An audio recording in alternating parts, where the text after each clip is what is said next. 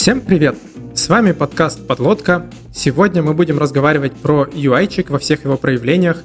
Кажется, мы поговорим и про подходы к разработке интерфейсов, и про, э, там, не знаю, декларативную, недекларативную UI, и про то, как должны быть устроены UI-фреймворки. Впрочем, не буду сейчас ударяться в детали, потому что надо представить нашего гостя. И, опять же, не буду разглагольствовать, скажу просто кратко. У нас в гостях сегодня Дэн Абрамов, член команды React Core Team. Дэн, привет. Привет.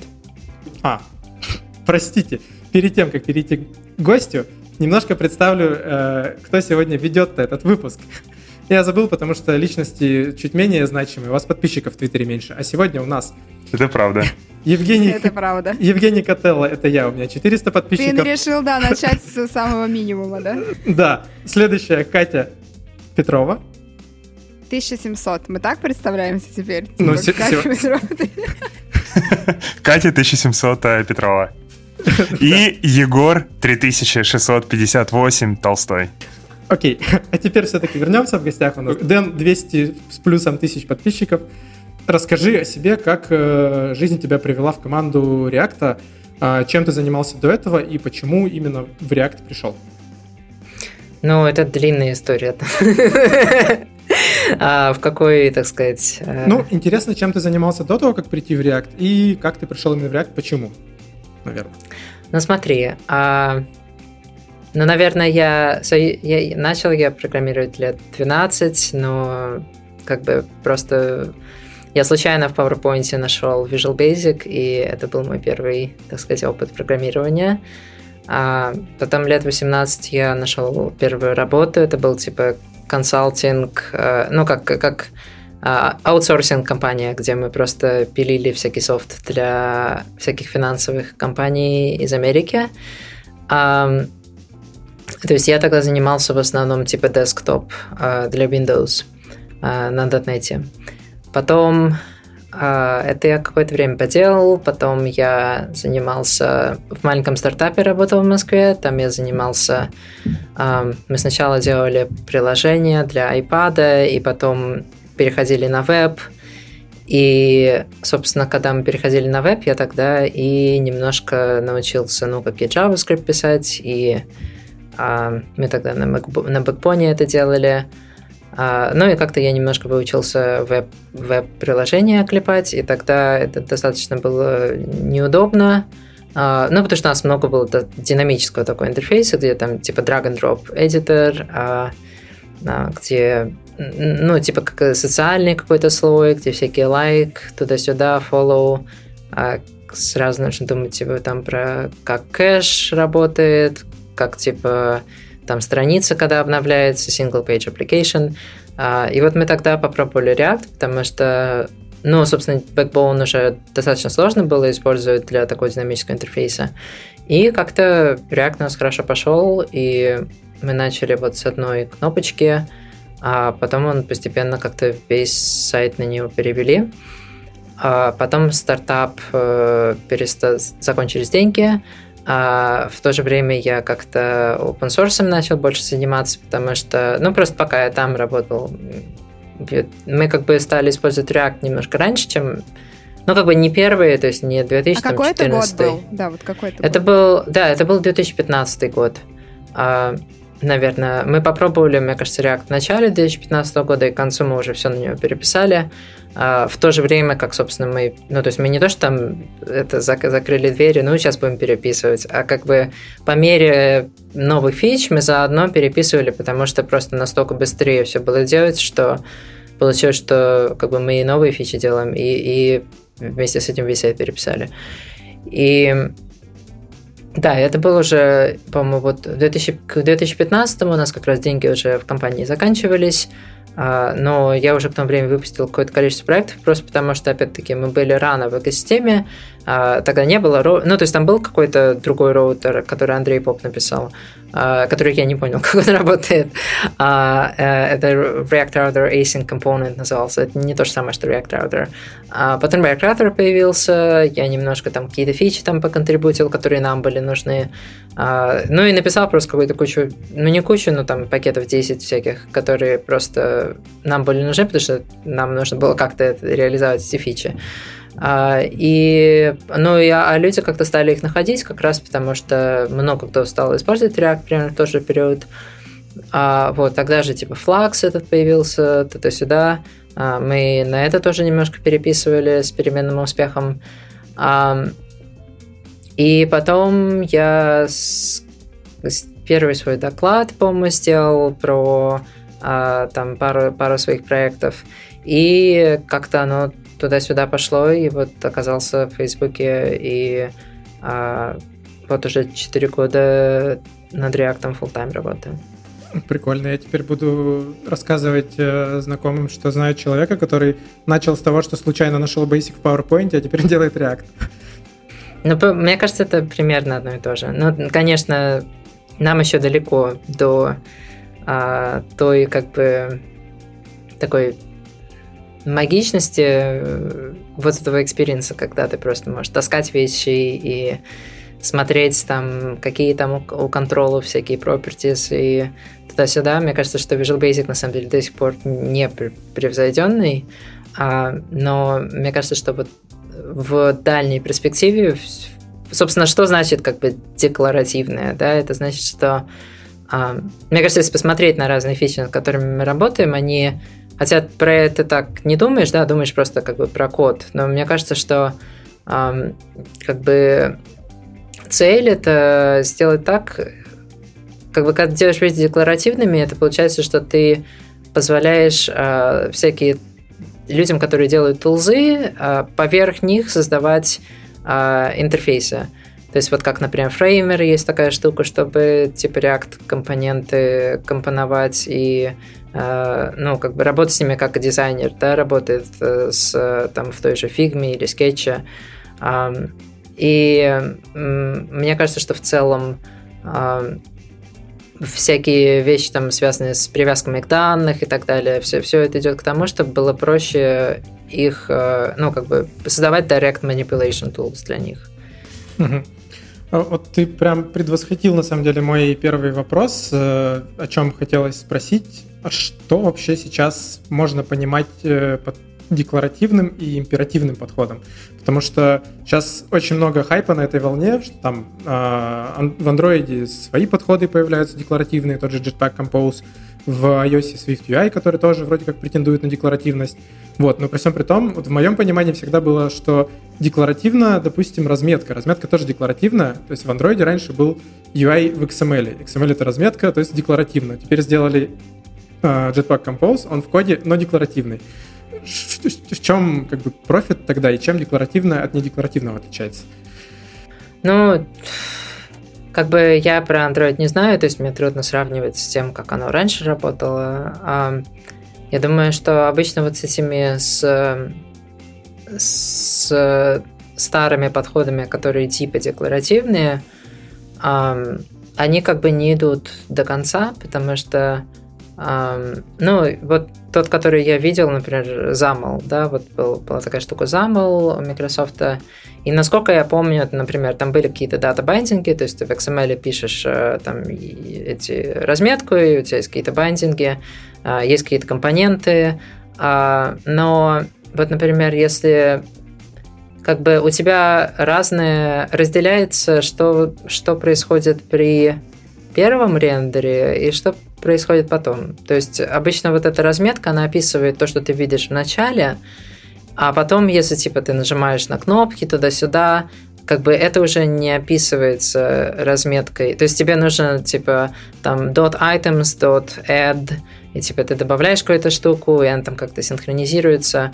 А, но у тебя нет полной свободы раз, сделать так, чтобы разметка описывала все состояния приложения и компоненты. Я думаю, что вот в этом как бы основное отличие это то, что а, полностью декларативно это когда а, э, разметка описывает все возможные состояния от начала до конца. Ты можешь в любой момент посмотреть на экран, ты там видишь какую, ну, какую-то штуку, ты можешь сказать, ага, это потому, что вот здесь типа написано, что она должна возвращаться при таких-то условиях. И ты можешь поменять условия, и, и там будет что-то другое. Вот мне кажется, это основное отличие. Понятно. Вот на самом деле мне прям стало все абсолютно понятно, потому что как раз в том же Android ты описываешь XML, задаешь какие-то initial параметры, а потом как раз очень в императивном стиле делаешь set color, set text size, set да, то, да, все, да. пятое, десятое, прям как в духе а, там, WinForms 1998 года выпуска. Ну, и, даже как бы тут не только сет, то есть да, какие-то, мне кажется, самые сложные штуки это как раз добавлением и удалением, то есть, а, ну, скажем, пример форма, да, то есть тебя есть форма, у, у нее есть типа кнопули какие-то, ты нажимаешь кнопку, ты хочешь спрятать, э, ну, хочешь там задизейблить, например, кнопку, но при этом оставить поляну, потом, а, когда форма улетает, прилетела, ты хочешь а, показать месседж типа success или месседж с ошибкой, если месседж с ошибкой, может, там есть кнопка, которая типа показать форму еще раз, и вопрос в том, как бы, ну, и императивный подход, да, это когда в обработчиках событий ты пишешь, типа, спрятать, и это показать, и это туда-сюда, и у тебя получается столько, ну, если ты попробуешь как бы представить такой граф всех вещей, которые могут случиться в приложении, довольно трудно, то есть, потому что каждое из этих э, изменений, оно э, атомарное, то есть как каждая из этих вещей, это как вот она случилась, и теперь как бы приложение пошло по другому пути развития. А декларативный подход, когда у тебя нет такой возможности, когда тебе нужно выражать все, ну, как бы с когда у тебя обязательно все идет через один и тот же поток. Поэтому, если ты хочешь, а, ты можешь сказать, например, у формы состояния not submitted, submitted, success, error, и потом а, твоя типа разметка или шаблон, или как хочешь ее называй, или компонент, он говорит, если типа то-то, то тогда показать то-то, если то-то, показать то-то. И это, ну, это как бы обмен одной проблемы на другую. То есть проблема, которая у тебя была, это то, что у тебя может быть неконсистентный э, результат, да, потому что если у тебя в коде ошибка, может, ты случайно одно и то же поле добавишь дважды, или, может быть, ты забудешь убрать одно и добавишь другое, ну, и получается как бы то, что никто никогда не планировал. А в декларативном мире такого не может случиться. То есть там всегда консистентно с вот ты вернул вот этот результат, вот как бы ты его увидишь. Но тогда проблема, которую ты получаешь, собственно, ну, с чем, когда ты учишься реакту, тебе нужно понимать, например, что такое ключи. Потому что тебе нужно понимать, что э, вещь, которая э, какой-то компонент, который здесь э, находится, реакту нужно понять, что в следующий раз, когда ты вернешь, типа следующую версию, что это тот же самый компонент. Может, он там передвинулся в другое место или что-то еще. Но, например, ты не хочешь разрушать состояние инпута. То есть это немножко другой класс проблем, угу. а... которые вроде бы проще решать. Ага, понятно. А вот э, скажи, знаешь ли ты или нет, или, может быть, именно на своем опыте, когда ты первый раз столкнулся, кто вообще первый более-менее массово сделал какой-то удачный, успешный заход в сторону полностью декларативного интерфейса, потому что я вот как-то даже особо раньше не слышал, чтобы у кого-то были прям а, ну вот еще более-менее там 10 лет назад, допустим, чтобы у кого-то были такие инструменты. Слушай, я на самом деле даже не знаю. Ну, то есть мой какой-то первый экспозер к этому это сам React. Наверное, возможно, что-то похожее в какой-то мере э, существовало когда-то на каком-нибудь Лиспе в 70-е. Но как бы мне кажется, что у Джордана ну, есть, есть прям несколько идей, которые React... Э, хо, ну, несколько проблем, которые React хорошо решил. И мне кажется, большинство людей даже не знают, что это за проблемы, и в этом и есть как бы его успех, это что эти решения как бы достаточно интуитивны, что про них особо не думаешь, хотя на самом деле, ну, там, если, если ну, как бы смотря назад на это, это очевидно, что да, это решение работает, но как бы тогда это было абсолютно не очевидно. Угу, понятно. Ребят, небольшой интерактивчик к ведущим вопрос. Расскажите, у вас первый вообще подход к какому-нибудь UI был где, в какой технологии? Просто интересно узнать. Delphi, Delphi, Delphi. А, а, там я уже не помню, как сама технология называлась. Ну, WinForm, по-моему, кстати. Ну, там всякие эти T-Form, T-Label. T-Button. Не-не, да, да, да, это это до же WinForm, нет? Ну, или до... Ну, короче, там, там же была... Я ее, честно, не помню сам UI, как там назывался, но была сетка, были компоненты, вот, да, те самые тибаты, на которых э, Женя сейчас говорит. И я на них верстал замечательные интерфейсы для моих игр, э, симуляторов, э, симуляторов хакеров, бомжей и вот этого всего. Я помню, тогда же типа Delphi versus Visual Basic, это было типа как React versus Vue или что-то в этом До сих пор нет ответа. И когда Женя спросил, я как раз задумалась, это был Delphi или Visual Basic, а возможно, это было и то, и то. Но яркое воспоминание, чтобы не повторяться за Егором, это было, внимание, Qt на первых курсах универа. Ну, это это хард, хардкорненько даже. Я на самом деле вспомнил, был еще раньше подход. Еще в глубоком детстве я приезжал в гости к своему двоюродному брату, а он мне показывал Basic, но не Visual Basic, а Basic, который на досе был какой-то. И мы, короче... Q-Basic. Др... Да, и мы drawline делали, кружки рисовали, и вот это все, это было абсолютно замечательно. Я, чтобы тогда не повторяться ни с кем, просто вспомню, как однажды делал какую-то тулзу, и делал ее на плюсах, и я что-то не осилил, э, что-то, короче, не справился с Visual Studio, поэтому делал в C++ билдере, там не было никакого фреймворка для визуальщины, ну или я тоже что-то не разобрался, поэтому я делал формы через WinAPI.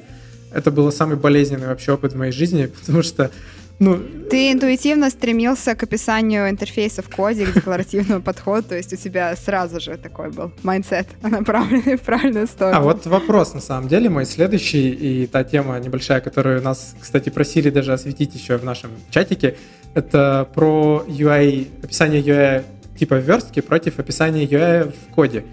Вот тут, э, ну, э, интересно мнение, наверное, какие плюсы, минусы есть помимо очевидных. Особенно интересно мнение с точки зрения разработчика, э, собственно, UI-фреймворка, UI-библиотеки. Э, есть ли какие-то там свои неочевидные даунсайды того, чтобы, допустим, UI делать в коде? Или наоборот? Ну да, ну то есть, э, наверное, React это, по крайней мере, в JavaScript это как, наверное, главный, ну такой primary как бы библиотек, которая выбирает делать UI в коде, да, потому что Uh, ну, Vue, типа, Flexible, он и так, и так может. Uh, Ember, типа, хочет шаблон отделять. Uh, Angular, по-моему, шаблон отделяет, если я не путаю. Uh, я даже не знаю, а кто-нибудь... Я думаю, с... Svelte, наверное, у них какая-то... Я, я даже не в курсе, вот Svelte, он... По-моему, Svelte... Там есть какой-то шаблонный язык, то есть там не совсем как бы код. Эм, то есть мы типа как... Сейчас в голове так типа звездочки говорит по-фронтендерски. А, ну, просто... Я, я просто пытаюсь подумать, вот, есть, есть ли какие-то... Но, с другой стороны, вот Swift UI, Jetpack Compose, и то, и другое полностью в коде. То есть, мне кажется, вот это разделение про шаблоны код, оно больше про наследие как бы HTML, JS, а, чем как бы какое-то какое-то фундаментальное различие. Мне кажется, во многом это культурное. А технологически, ну, мне кажется, это дело вкуса и как бы того, как ты как бы как ты в философии подходишь к этому, да. То есть, например, нам кажется, что а, разделение достаточно, ну, как бы а, а, arbitrary, то есть а, про это трудно говорить, потому что на самом деле наше мнение тоже меняется в чем-то. То есть, например, вот сейчас мы над одной новой штукой работаем, где на самом деле есть понятие чего-то типа view модели, но оно продиктовано разделением между сервером и клиентом, а не как бы разделением на, на клиенте. то, то есть это тоже трудно какое-то чет, четкий opinion дать. А, в плане плюсов и минусов, а, ну, минусы в том, что если ты все делаешь в коде, то а, какие-то оптимизации сложнее делать. То есть, а, ну, потому что в коде можно сделать все, да, поэтому у тебя нету каких-то ограничений, которые так а, могли бы быть. То есть, например, если у тебя полностью статический а, шаблон, то ты знаешь, там есть что-то изменилось, что-то где ты можешь скипнуть и его не не обрабатывать какие-то места. Э, в коде это тоже возможно сделать э, с достаточно умным компилятором, но как бы на практике обычно это не делают, потому что, ну, как бы придумать компилятор, который достаточно хорошо делает в JavaScript, тоже достаточно сложно. А, мне кажется, вот это главное различие в плане эффективности. А с другой стороны, как бы плюс в том, что ну, нам кажется, что барьеры эти достаточно искусственные, ну, на практике. И э, мы очень не любим, когда ты сначала пишешь одним образом, а потом тебе нужно что-то поменять, и тебе приходится переписывать другим образом. То есть вот, вот с точки зрения какой-то философии это, это как бы не наш подход. Нам нравится, когда э, сложное – это продолжение как бы простого, когда они на одной, э, как бы на одной струе а не когда это два разных типа способа. Поэтому мы предпочитаем, чтобы а, ну, вместо того, что ты что-то описываешь в темплейте, а потом ты понимаешь, ой, там это должно быть более динамическое, или я хочу добавить коды, и тебе нужно что-то перелопачивать, мы предпочитаем, что ты просто сразу пишешь в коде, и тогда у тебя полная свобода. А можно ли вот тут, например, еще использовать критерий, ну, я не знаю, порога входа, например, ну, даже часто сравнивают, когда React и Vue говорят, что во Vue порог входа намного меньше, и типа коррелирует ли это как раз с возможностью ну, допустим, конкретный UI, да, описывать не только в коде?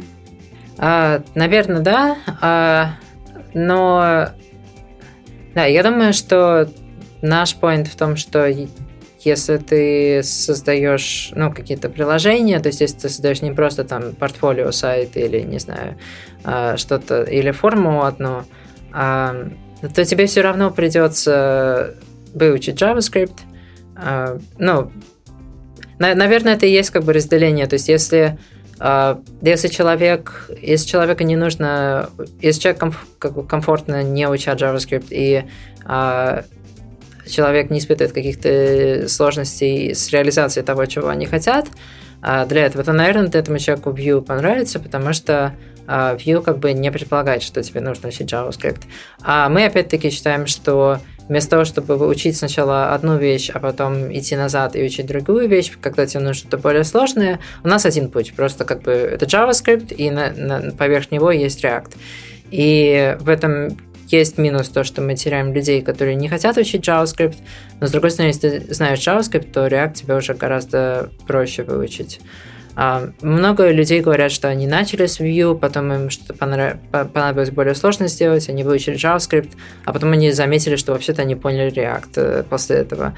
Поэтому мы определенно теряем людей там, но мы не хотим как бы компрометировать нашу ну, позицию, что um, like you're gonna have to learn it either way, so you might as well just kind of do it now. Окей. Окей. Окей. Ладно, тут вроде разобрались, стало понятно. И я бы пока от подходов двинулся чуть-чуть дальше. И вот э, тут есть такой забавный момент, который лично меня довольно сильно веселит в последнее время, что там на собеседованиях, допустим, на позиции мобильных разработчиков, например, часто спрашивают, ну не только мобильных на самом деле, а про, ну особенно у мобильных это сквозит больше всего, когда спрашивают, какие архитектуры ты знаешь, и люди начинают рассказывать про там MVP, MVC, MVVM и тому подобное. Вот. Э, я не, не уверен, что это можно называть архитектурами, это скорее архитектурные паттерны. И вот, э, наверное, хотелось бы поговорить немножко про них, потому что они вот сейчас э, чуть-чуть на шаг назад. Мы говорили сейчас про подходы именно к описанию UI, а вот эти паттерны это уже больше про способ, как организовывать код вокруг, ну, ближе к тому, что мы называем presentation layer, например. Вот. А, и у меня первый вопрос наброс вообще, а нужны ли вообще эти подходы, нужно ли на их счет заморачиваться? Ну, это такой очень размытый вопрос. Не знаю, нужны? А, ну, у меня просто на этот счет мнение такое, что я вот слежу за тем, что, по крайней мере, в андроиде происходит, и на самом деле конкретно применение паттерна, там, условно, MVP, само по себе в вакууме ничего не дает, потому что MVP штука такая, она очень общая, и каждый может сделать абсолютно по-своему, и все в любом случае его как-то тюнят под себя. И поэтому, там, когда говорят, что мне нравится MVVM больше, чем MVP, а вот MVI, который там, в последнее время стал популярен в андроиде, так вообще пушка, меня это всегда немного смущает, потому что, блин, ну это же все зависит от того, кто как написал код. Если ты напишешь хороший MVP, он у тебя будет хороший. Если ты напишешь его поганый, он у тебя будет хуже, чем любой другой там, не знаю, даже самый ужасный подход. Ну да, я понимаю, про что ты говоришь. А... Я просто, ну, я в таком своем реактовом мире живу, да, поэтому мне, мне трудно сказать, что там в андроиде. А, но мне кажется, это знаешь, как... Ну, я не хочу, типа, шитить на всякие там паттерны, если людям это нравится, мне, мне тоже это очень все нравилось.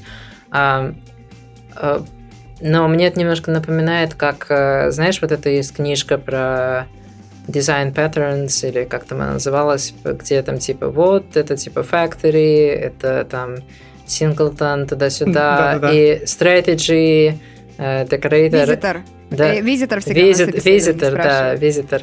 А, но, и, но при этом, как бы, если, если у тебя в языке есть uh, first class functions, то как бы все эти паттерны, это там трехлайнеры для, ну, это, это даже не то, не то, чему стоит давать название, потому что просто, ну да, типа, можно вот функцию кинуть сюда, можно ее кинуть сюда.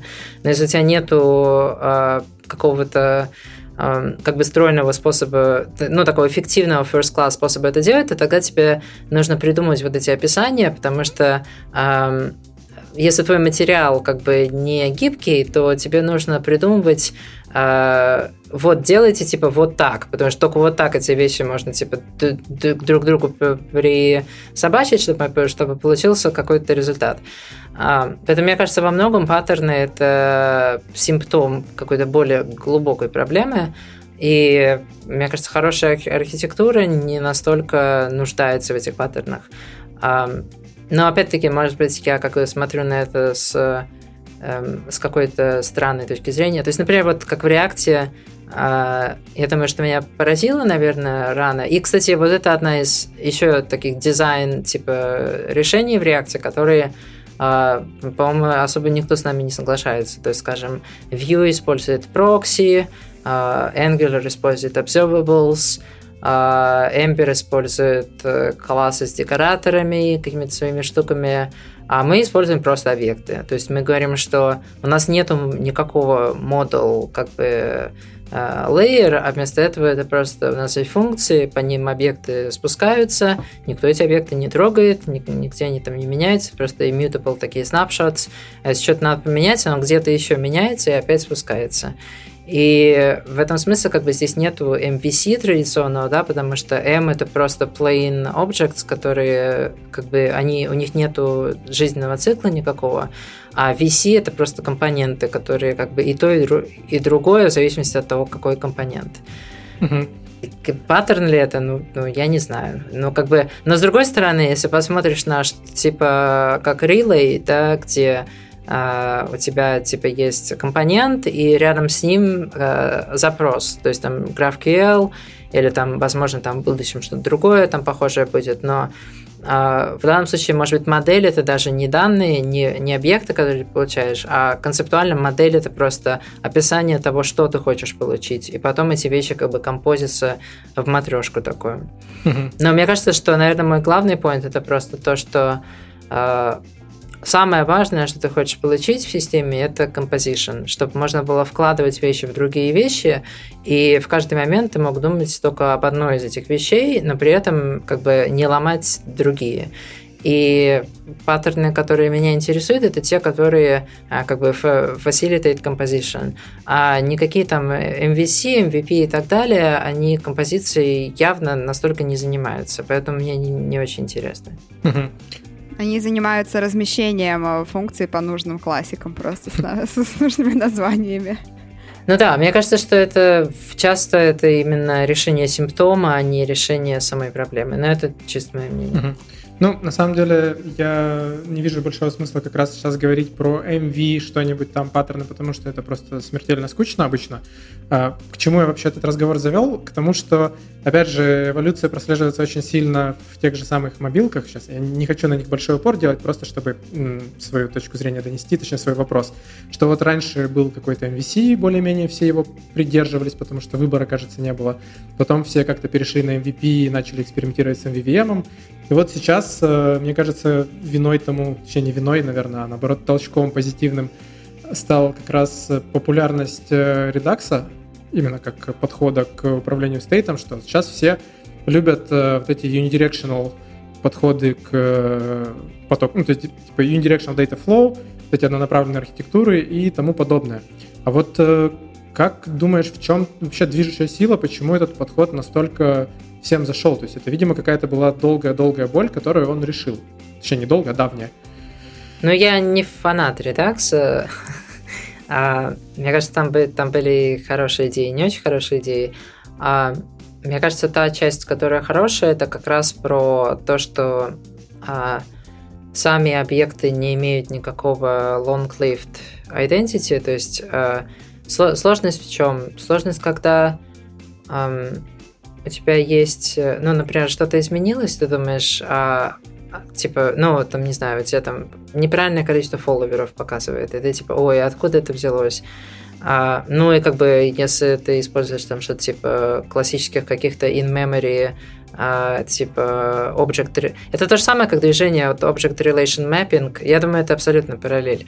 А, движение от Object Relation Relational Mappers to типа uh, plain objects и, ну, как бы просто общение с базой данных, но без каких-то вот этих финтифлюшек, где там user data accounts, ой, пойдем поговорим с датабазой, там dot что-то, ой, и непонятно никогда это синхронизируется, ни там, ну, очень какая-то абстракция такая странная. Uh, мне кажется, это похоже э, в том плане, что а, с классическими решениями, типа с, с моделями, часто модели там друг, у них есть какая-то identity, да, то есть вот именно вот класс создался, вот это типа это юзер, да, и типа если ты хочешь поменять этого юзера, там прибавить ему количество фолловеров, ты вот должен вот именно этот инстанс а, потрогать, а он потом там сообщит другим инстансам, и получается, ну, если ты не констрейнишь эту модель, вот все инстансы друг с другом разговаривают, любой код их может там типа поменять, а, у тебя нет никаких гарантий про то, типа, ну, изменение чего затронет, как бы, ты, у тебя нет гарантии насчет того, где эти изменения расположены. А Unidirectional Data Flow это про то, чтобы а, инстансы, как бы, они, ну, на выброс, да, то есть, типа, они ничего не значат. Это просто, просто plain object, ты можешь его скопировать, а, это, это не важно. А, и а, данные живут в, в каком-то месте, вот это, мне кажется, самое важное, да, то есть у данных есть owner. И в редакции только один owner, это как бы типа store. Э, я вообще сейчас думаю, что это не очень хорошая идея. А в реакции, например, owner это всегда конкретный компонент, да, то есть там, там можно использовать редакцию use-reducer pattern, но а, ты решаешь для каждого куска состояния, где, как бы, к чему он прикреплен. И даже концептуально, если подумать, а, Owner можно не обязательно даже... То есть вот есть понятие типа глобального стейта, да, а у Себастьяна, моего коллеги, очень хорошая была внутренняя а, записочка, а он, он ее не публиковал, но, может быть, я потом это тоже в пост превращу, про то, что global state не существует. Его point в том, что у всего есть lifetime, просто нужно понять, какой lifetime. И то, что обычно люди говорят, ой, это глобально, типа там Redux Store и так далее, а, как правило, это lifetime, на самом деле, это может быть, а, он может быть привязан к а, скажем, top-level какому-то UI, то есть это может быть, да, типа, это привязано к top-level UI, но если у тебя, например, концептуально, сейчас, скажем, два приложения, между которыми ты переключаешься, то он должен, типа, разрушаться, когда ты переключаешься. Это значит, что state привязан к top-level части. Может быть, state привязан к браузеру. То есть, например, а, в таком случае, например, ты редактируешь черновик какой-то формы, потом ты открываешь новую вкладку, по идее, как бы было бы хорошо, если бы они синхронизировались и как бы понимали друг друга. И это показывает, что на самом деле это был не глобальный стейт какой-то, который ни к чему не привязан, а на самом деле привязан к, к этому браузеру. И возможно, что этот стейт вообще должен жить в воркере, с которым каждый этап типа общается по протоколу и, ну, как, как база данных, считай маленький сервер, и иметь, возможно, какие-то in-memory кэши. А, или этот стейт вообще живет на сервере, да, и тогда а, то, что у тебя типа глобальный стейт, это на самом деле просто кэш, а, который можно выкинуть. И тогда ну, придется просто его заново загрузить. Вот, поэтому э, это я говорю все к тому, что у всего есть какой-то lifetime, и мне кажется, в этом главный какой-то uh, point там вот этих всех unidirectional approach, что ты понимаешь, где стоит лежит, и потом, если что-то не так, ты знаешь, где искать, что не так, потому что единственная вещь, которая способна изменить, это то, что на этом уровне, вот этот, вот этот кэш или там state owner или что-то еще. Угу. Ну, то есть э, мы, во-первых, таким образом снижаем количество а, мест, откуда что-то могло пойти не так, и даже если что-то пошло не так, мы гораздо себе более простой делаем задачу найти, где что-то сломалось. Да. Такое. Да. У меня вот единственный вопрос на эту тему, это не, даже не вопрос, это мысль, риторический вопрос. Просто, опять же, тоже чуть-чуть буду апеллировать к миру мобилок. Для мобилок э, Unidirectional Data Flow — это не то, чтобы common паттерн такой всем известный, до сих пор кто-то с докладами даже выступает на эту тему. То есть это как будто что-то новое. В плане архитектуры мобилки, они так, ну, они в целом моложе, чем веб, вот они тут тоже его немножечко догоняют. И для меня, ну, этот подход, он единственный концептуально верный с, э, с точки зрения работы ну, с данными UI. Мы уже описали все плюсы, это тестируемо, управляемо и все такое. И для меня вот он мой риторический вопрос, почему изначально было не так? Почему мы проделываем такой путь и рассказываем даже доклады на, на конференциях про это, как э, Unidirectional Data Flow хорош для работы над UI. Типа, почему? Ой, не знаю, может быть, даже нет ответа на этот вопрос. Так исторически сложилось. Я, я думаю, это в основном увлечение классами в конце 90-х, потому что классы предполагают, что ну, как бы, что каждый объект это вот инстанс класса, они предлагают какие-то иерархии, а когда у тебя это есть, то ну, мне кажется, это достаточно интуитивно думать про вот типа customer э, object, это вот я типа загружаю его из базы данных, потом с, ними что, с ним что-то делаю, и значит его identity как-то имеет какой-то вес. И, наверное, достаточно неинтуитивно э, подумать, что не это просто типа объект на выброс, а все... Ну, а как бы в базе данных вот этот э, э, как бы аналог вот этому подходу, это, наверное, как если ты вот этот паттерн, как его, CQRS или что-то такое, Command Query, не знаю как, ну, про то, чтобы, типа, а, ты разделяешь то, как там данные получаются, да, и какие-то централизованные э, места, как они там могут, могут складываться, это зависит от событий, которые случились. И это достаточно, мне кажется, неинтуитивно так думать. Э, ну, точно так же, как я сказал, как с React, да, то есть э, использовать его как бы интуитивно, но именно вот эти трейд-оффы найти, которые работают хорошо, это не супер очевидно, как сделать. И тут же у меня сразу дополнение к тому, о чем сейчас э, ты задала вопрос небесам. Катя, почему, почему так сложилось? Э, Еще мне даже самому интересно, что из этого является причиной, что следствием, потому что ну, последние там, 10-15 лет мы же видим э, тренд на функциональщину, то есть все про нее больше говорят во всех мейнстримовых языках, она либо есть, либо она туда доезжает в каком-то виде, и ведь э, как раз функциональные подходы с их Э, стремлением к иммутабельности, к тому, чтобы все процессы представлять не как э, императивное описание шагов алгоритмических, а как поток данных. Оно же, кажется, очень прекрасно как раз смапится на всю эту идею с Unidirectional Data Flow и т.д. и т.п. Вот как думаешь, это совпадение, что в одно время и в языках такой сдвиг произошел, и в подходах? Или это одно от другого напрямую зависит? Не, ну мне кажется, это, конечно, связано. Ну, то есть Джордан, например, писал React изначально вообще на каком-то SML или там, я не знаю, что это такое было. А, то есть он, он, он, например, достаточно такой функциональный человек. А, другое дело, что а, а, я как бы... То есть, и другое дело, что мы, мне кажется, вот React не, не является типа чисто функциональным таким... Под... Это сложный вопрос. А мне кажется, с точки зрения как бы философии подхода, мы не близки к... Смотри, есть несколько уровней функциональщины, да?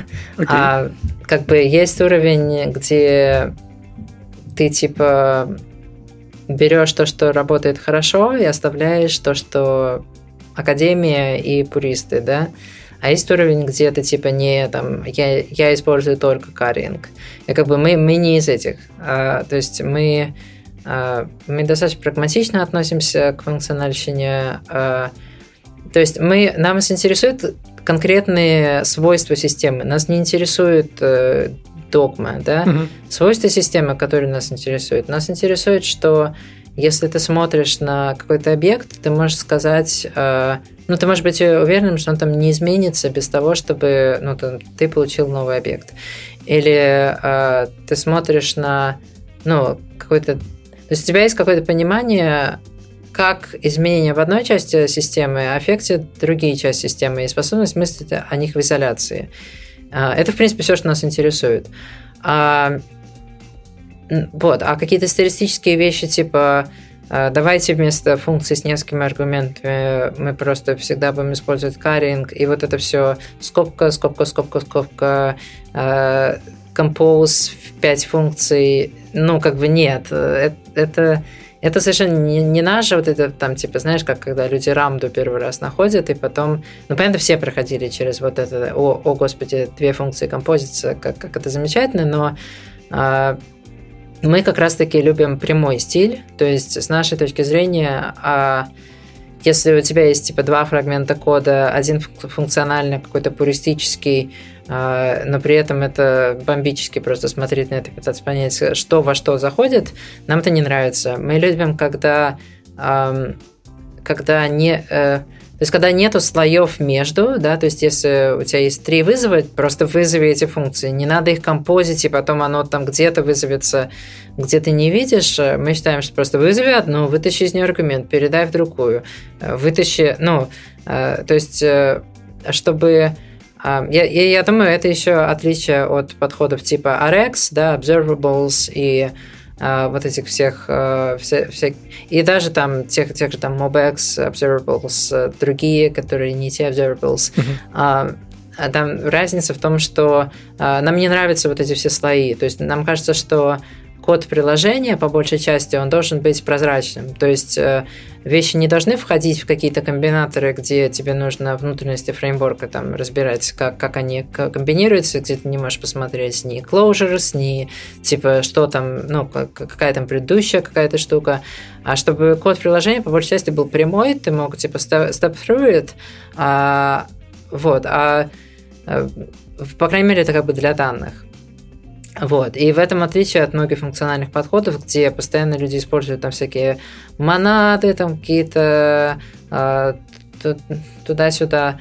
Э, вот, и даже там, если ты посмотришь там на те же хуки, да, например, в React, вот это hooks API, а, там же его можно было бы сделать каким-то там монадным, где, типа, вместо того, чтобы оно полагается на порядок вызовов, но могло бы полагаться, типа, чтобы было, типа, а, ты каждый раз вызываешь мэп на предыдущем результате, и тогда это все было бы супер чисто и так далее. Но как бы конкретный какой бенефит, ну, не очень понятно. Будет ли оно медленнее? Да, это будет медленнее. Э, больше ли нужно через слоев проходить, когда дебажишь? Да, нужно больше слоев, поэтому мы такое не любим. Угу. На этих словах сейчас где-то мог э, пустить скупую слезу один Виталий Б, город Санкт-Петербург. Я не буду называть фамилию, мы зареклись это делать, но есть у нас один апологет функционального программирования. Впрочем, не будем об этом. Окей, и чуть-чуть еще э, дальше пойдем. Э, хотел спросить, э, как ты думаешь, каково, ну, раз уж мы заговорили про подходы с Unidirectional Data Flow и DataP, насколько React с, со всей его экосистемой повлиял на существующие современные фреймворки, там, в тех же мобилках, например? Потому что, кажется, они, возможно, что-то оттуда заимствуют. Просто мне интересно, вообще вы следите за этим или нет как-то, ну, за тем, кто что в индустрии подобного творит? Не, ну мы, конечно, посмотрим. Я не настолько много смотрю, это сам Себастьян интересуется, но но мне кажется, что достаточно очевидно, что и SwiftUI, и Compose были, ну, как бы inspired э, отчасти React. А у SwiftUI, ой, у SwiftUI же даже, по-моему, слоган абсолютно скопирован со слогана React Native. Ну, в смысле, я не говорю, что это там какая-то там калька или еще что-то, я говорю, что это буквально тот же самый слоган, который был написан на странице React Native несколько лет. А, вот, но а, мне кажется, что это, ну, то есть я не считаю, что это, это неплохо. Это как бы в этом, мне кажется, и это и значит успех, что а, потому что понятно, что не всем React подходит по разным причинам, и и там, не знаю, там ты хочешь там нативный код, или ты хочешь, а, там, может, тебе не нравятся какие-то выборы, которые React делает. Поэтому успех это не про то, чтобы типа все использовали React, у нас такой цели нет. Это про то, чтобы уроки, которые мы выучили, чтобы они не потерялись. Как обычно получается со всеми вот этими функциональными штуками, которые кто-то 30 лет назад сделал, написал пейпер, который невозможно прочитать, потому что это какая-то PDF со странным лейаутом и математическими формулами, и просто никто про это не вспоминает, а потом все сокрушаются, как же так? А, вот, типа, гении такие, никто этим не пользуется. Но не пользуется, потому что это непонятно просто. А наша цель это, чтобы вот эти уроки, которые мы поняли, чтобы они были понятны, чтобы они передались, и чтобы э, другие фреймворки, может быть, сделали какие-то другие выборы, но сделали это, зная, типа, ну, что мы пробовали, и э, что там у нас работало или не работало. И это, это и есть успех. А, например, какие это уроки? Ну, компоненты, наверное, самый большой, да. То есть, э, мне кажется, понятно, что всегда были какие-то концепции компонентов, но а, есть большая разница между вот там типа всякими view controller, view, вот это все как в iOS было, да, а, и first class концепция компонента, который имеет локальный какой-то state, а, который может рендерить другие компоненты, который описывает и типа вот это другой урок, то, что я уже сказал, что описывать все состояния, не только изначальное, как ключи работают, наверное. Но тут немножко разница есть в разных подходах, но в целом вот эта идея про то, что большинство UI стабильные, там не, все не танцует туда-сюда, поэтому а, есть несколько каких-то heuristics, которые мы используем для того, чтобы решить, э, сохранять стоит или его разрушать, которые связаны просто с позицией элементов. А, и там как, а, что делать, когда они передвигаются, да, это вот как раз списки и ключи. Мне кажется, это вот... Э, э, ну, и есть какие-то новые вещи, над которыми мы работаем, которые пока что все думают, что мы какие-то глупости делаем, но может быть, ну, может быть, оно пригодится другим тоже. Угу. А, окей, я думаю, мы сейчас э, довольно так обширно потеоретизировали вокруг концепций, подходов, там каких-то архитектурных вещей. Давайте, может быть, чуть-чуть ближе к конкретике перейдем. И тут мне кажется, нам есть о чем поспрашивать э, человека, который разрабатывает React, и хочется именно э, немножко залезть вглубь э, UI-фреймворка, понять, как он вообще работает под капотом. Сейчас там не хочется в какие-то суперспецифичные внутрики, хочется понять именно про проблемы, которые решаются UI-фреймворком. Сейчас попробую объяснить, э, что лично мне, например, интересно. Вот с моей позиции, как с позиции разработчика, который скорее как потребитель UI-фреймворков, Выглядит так, что, ну, UI фреймворк это что? Это в первую очередь, наверное, набор каких-то э, интерфейсных э, элементов, будь то там кнопки, поля ввода и тому подобное. Это способ создать свои собственные компоненты, это способ там как-то обработать input, э, способ отобразить там какой-то state из данных, ну, в смысле, state из модели на интерфейс. В общем-то и все. Вот. И если что-то еще из такого очевидного, о чем я забыл, и вот следующий вопрос будет про то, а что есть под капотом такое, чего не очевидно, что составляет тоже большую значимую часть работы. Ну, вот вроде то, что ты описал, имеет смысл. А, мне кажется, это тоже зависит от, от скопа, да, то есть э, есть, ну, скажем, у React достаточно скоп э, небольшой, то есть мы, наверное, занимаемся, по крайней мере, с React как бы Core, мы занимаемся только, по сути, что такое компонент, как они клеятся вместе, как обрабатываются события, а, как отображаются данные. И, ну, как бы из как, как в компоненты фигачивать данные. И, наверное, как, как шерить логику между компонентами. И это, в принципе, все, чем React занимается. А если бы мы смотрели на это немножко шире, да, то появились бы какие-то вопросы про дата фетчинг, то есть как э, загружать асинхронные какие-то данные в компонент. И не обязательно данные, то есть это может быть э, асинхронный код, э, асинхронные там картинки, ресурсы какие-то, любые асинхронные dependencies, как, как, это, как, бы, как это вкладывается в модели и как то есть это вот какие-то вещи, которые мы сейчас работаем, да, там вот suspense и concurrent mode, они как раз с этим связаны.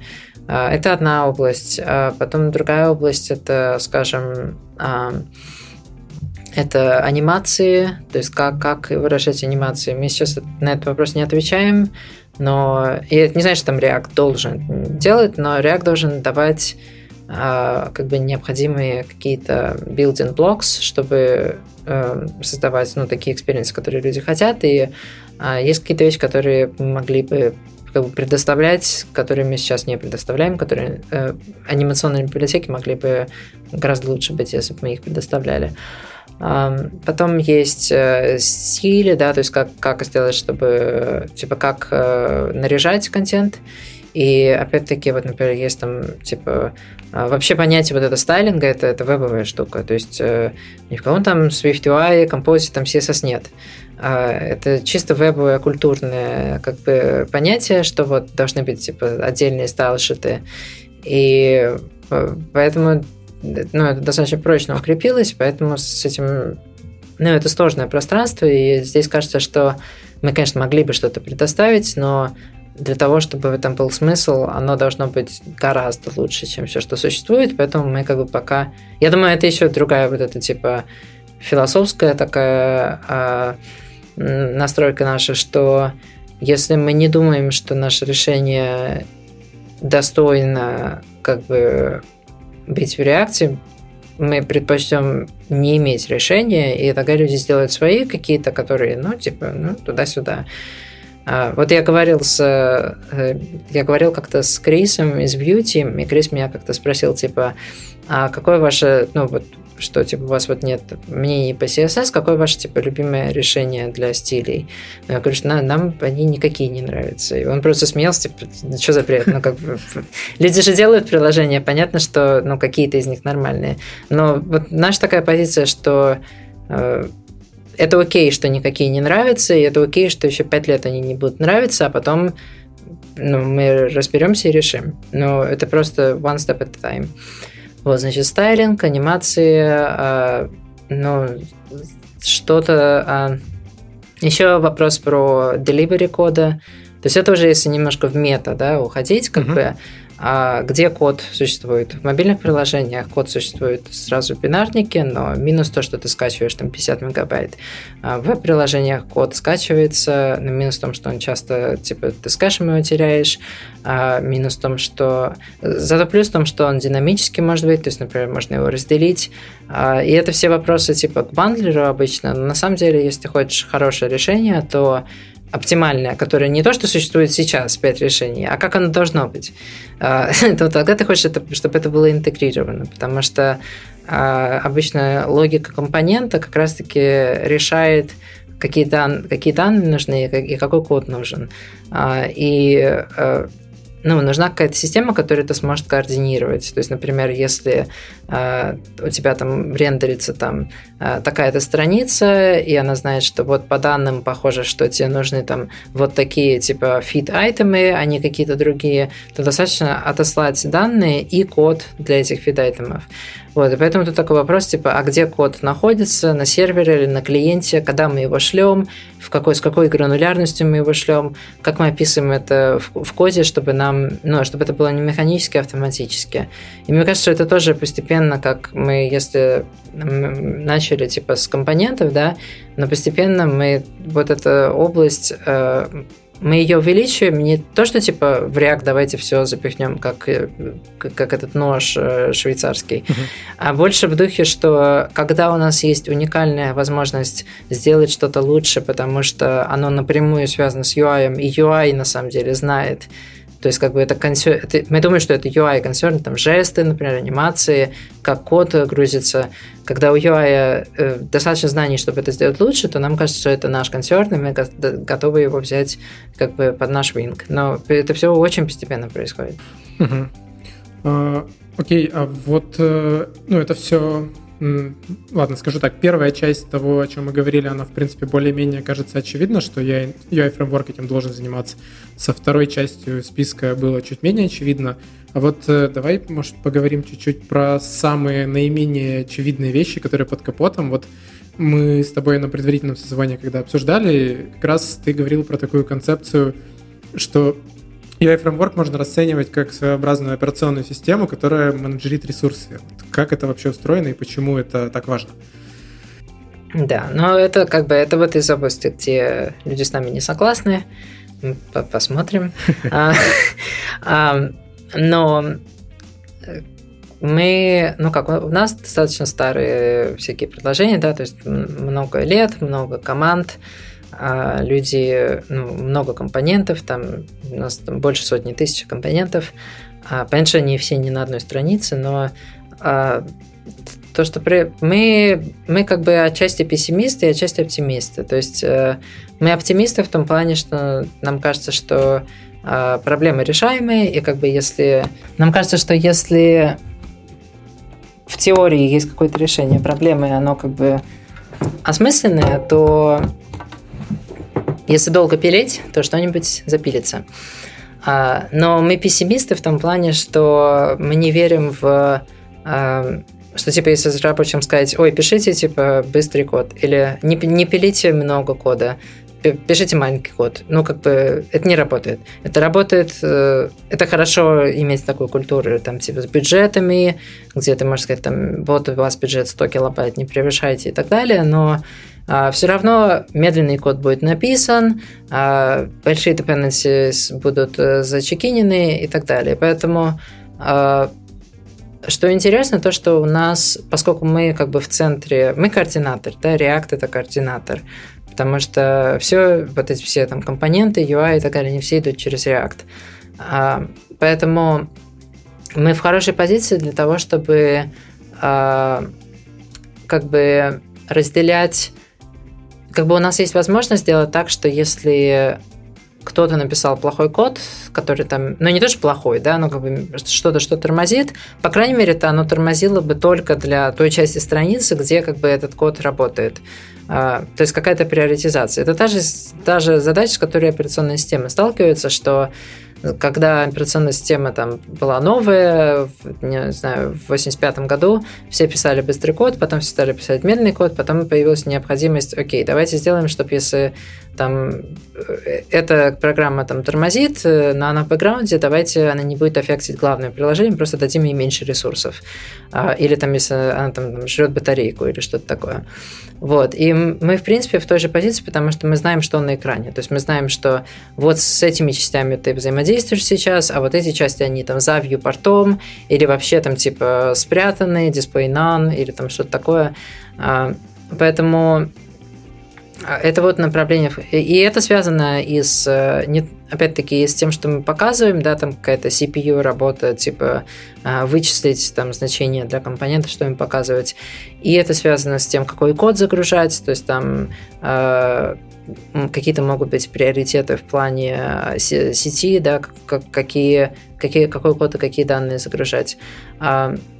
Поэтому вот тут это часть того, над чем мы работаем, это дать э, как бы фреймворк, ну не фреймворку, но дать, дать React возможность приоритизировать э, разный юзер-код и э, стараться сделать так, чтобы люди не платили за то, что они как бы не используют или за то, с чем они не взаимодействуют.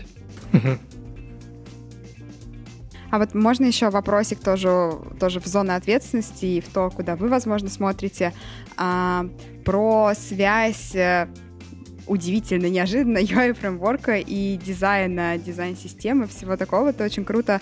Вначале упомянул про то, что декларативный как раз подход позволяет наворачивать различные интеграции в том числе. И вот вопрос, а, ну, смотрите ли вы а, в сторону а, решения той самой проблемы консистентности там макетов э, и кода, да, все пытаются с разных сторон заходить, как Airbnb, которые делали React Sketch.app mm-hmm. и пытались генерить скетч э, из React компонентов. Кто-то заходит наоборот, пытается генерить из какого-то источника дизайна React код и вот такое. Как ты думаешь, типа, мы когда-то решим эту проблему и сможем получить, знаешь, design as a code, это как infrastructure as a code? Ну, я думаю, конечно, когда-нибудь решим. А, мы сейчас этим не занимаемся, но ну, вот это как бы друг, друг, другой способ там думать про все эти фичи, да, это по, по мере того, как мы их э, притягиваем больше к декларативной системе, это проще тулзам с ними взаимодействовать, проще тулзам их генерить или манипулировать. И я думаю, что ну, вот каждое следующее поколение tools, да, вот фреймер, там то, что будет после фреймер, оно, ну, как бы какие-то использует уроки из, из предыдущего поколения. А, мне кажется, что кто-нибудь должен разобраться, как это работает. Будем верить и ждать. А, а вот э, предыдущий пункт, про который мы говорили, про ресурсы, управление ресурсами, чтобы все работало более-менее нормально, даже если медленный код, тут же у меня из этого следует вопрос про перформанс, в частности того, что, ну, перформанс это понятие очень растяжимое, и в том числе есть и всякие там, такие термины, как, как perceived performance, по-моему, называется, короче, воспринимаемый. Вот э, мы тоже с тобой на предварительном созвоне обсуждали, и ты говорил, что в вашей работе довольно большое значение играют какие-то исследования из области Human-Computer Interactions, вот в том числе и в сфере восприятия перформанса. Можешь немножко рассказать, что именно вы оттуда берете, потому что это звучит дико интересно. Ну да, но тут не то, что мы какие-то супер ученые сами или нерды или что-то такое, но понятно, что у нас и внутри есть какие-то research про perceived performance, а, который мы там не публикуем как статьи, но как бы во многом он похож на то, что можно тоже найти, если как бы, поискать про там фликеринг и про то, как а, люди воспринимают течение времени.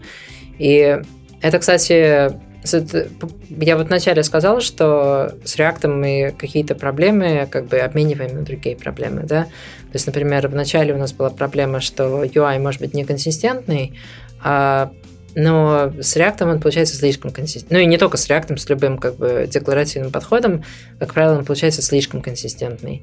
А что я под этим имею в виду? Вот, например, э, ну, если ты возьмешь какой-то single page app, и типа, например, там есть много страниц, ну, там сделан React, например, ты нажимаешь там на, на ссылку, очень часто то, что произойдет, что переход по ссылке мгновенный, но код еще не загрузился, как бы данные еще не загрузились, ты видишь типа белую страницу, потом layout прыгает несколько раз, какие-то хрени там загружаются, потом ты видишь результат.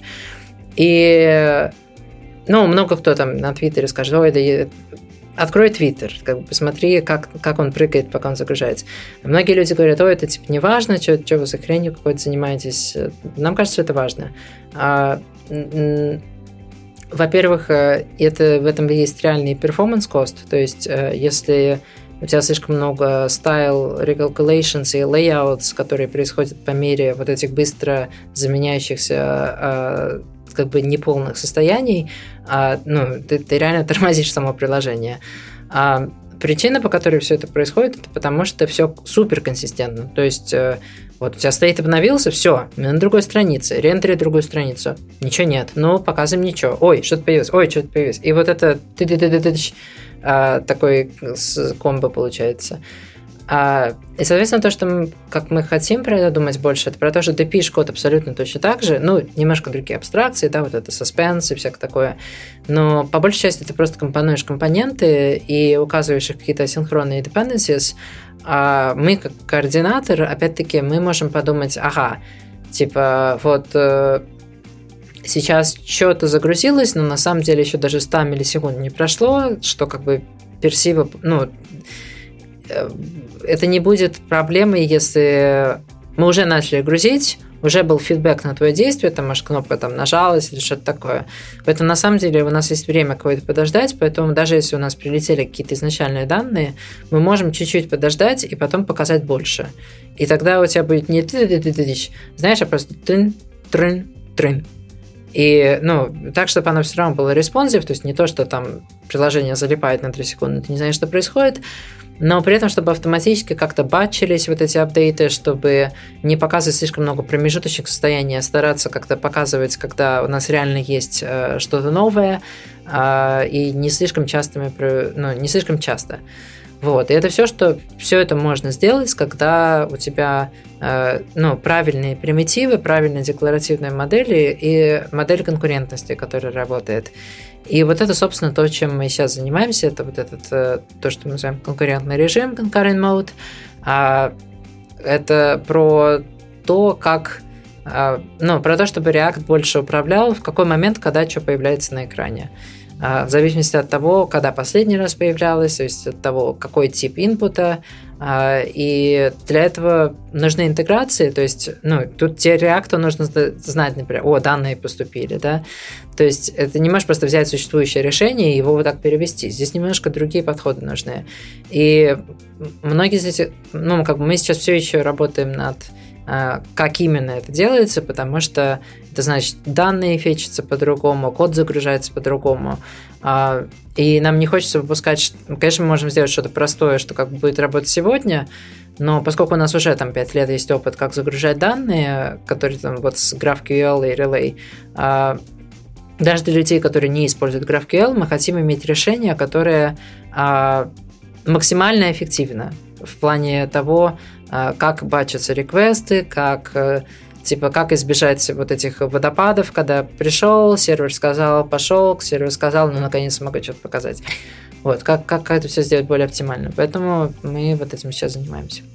Сейчас я перед вопросом небольшую э, ремарку сделаю для наших слушателей, просто что а, э, есть как раз-таки уже документация по concurrent mode в React, э, мы, наверное, ссылочку приложим. Короче, это я к тому, что рекомендую, на самом деле, всем почитать, неважно, пользуетесь вы реактом или нет, потому что это лично мне субъективно, как э, менеджеру, ныне менеджеру, вышедшему из мобилок, все равно было дико интересно почитать про то, какие проблемы решаются, как они решаются. Это все кажется, ну, кажется, что вроде очень понятные, простые кейсы, но как они изящно решаются. Короче, прям интересно, всем советую. Там еще и Playground есть, где можно потыкать, посмотреть разницу, как вот без concurrent моду, как с ним. А, вот. А теперь вопрос. Там все еще как бы много чего не доделано, то есть это только самые первые какие-то примитивы мы выпустили, но на самом деле, например, как реально там фичить данные, у нас на самом деле еще ответ на этот вопрос не готов, а, поэтому это тоже не оценивать как какой-то финальный продукт, это просто первые какие-то ростки, на которых все это будет строиться. А вот у меня такой вопрос возник с учетом и этой функциональности, и в целом того, там, как развивается React. Нету ли а, внутреннего такого ощущения, какого-то риска, что так или иначе фреймворк превращается для пользователей, для разработчиков в некую все равно такую все более и более магическую коробку, и так или иначе часто от интервьюеров мы слышим жалобы, да, на то, что приходят там фронтендеры, не понимают, что как работает, просто умеют там по примеру наклепать, а как только начинаются проблемы, а, то типа, слишком глубоко приходится сразу же нырять. Вот, и вы сталкиваетесь с этим там фидбэком, и тоже есть ли какие-то мысли, что с этим можно делать, кроме того, как культуру поднимать там? Ну, абстрактно? да, я думаю, чаще всего мы это слышим от тех, кто это не пробовал. То есть э, люди, когда на Твиттере читают, ой, типа, библи... теперь нужно, чтобы моя библиотека работала в конкурентном режиме, ну, типа, все, React is dead. А, А как бы, ну вот люди используют, но люди не тупые. а, то, что есть обычно всегда в начале какие-то подводные камни, да, но как-то люди используют, мы находим подводные камни, мы их фиксим, и со временем людям просто не приходится погружаться, как правило. То есть а, и люди еще over... А, другая вещь, которую заметили, что люди, которые вот это все жалуются, ой, типа, джуниор не понимает, они сами ничего не понимают. А, это иллюзия, что ты на самом деле знаешь, как, э, ну, в смысле, не ты лично, а в целом, как бы это иллюзия, когда кажется, что типа, ой, я, я реально понимаю, как это работает. На самом деле, обычно это значит, что ментальная модель достаточно как бы ты знаешь какие-то дорожки, как, как пройти, и ментальная модель достаточно проста, что тебе кажется, что ты понимаешь.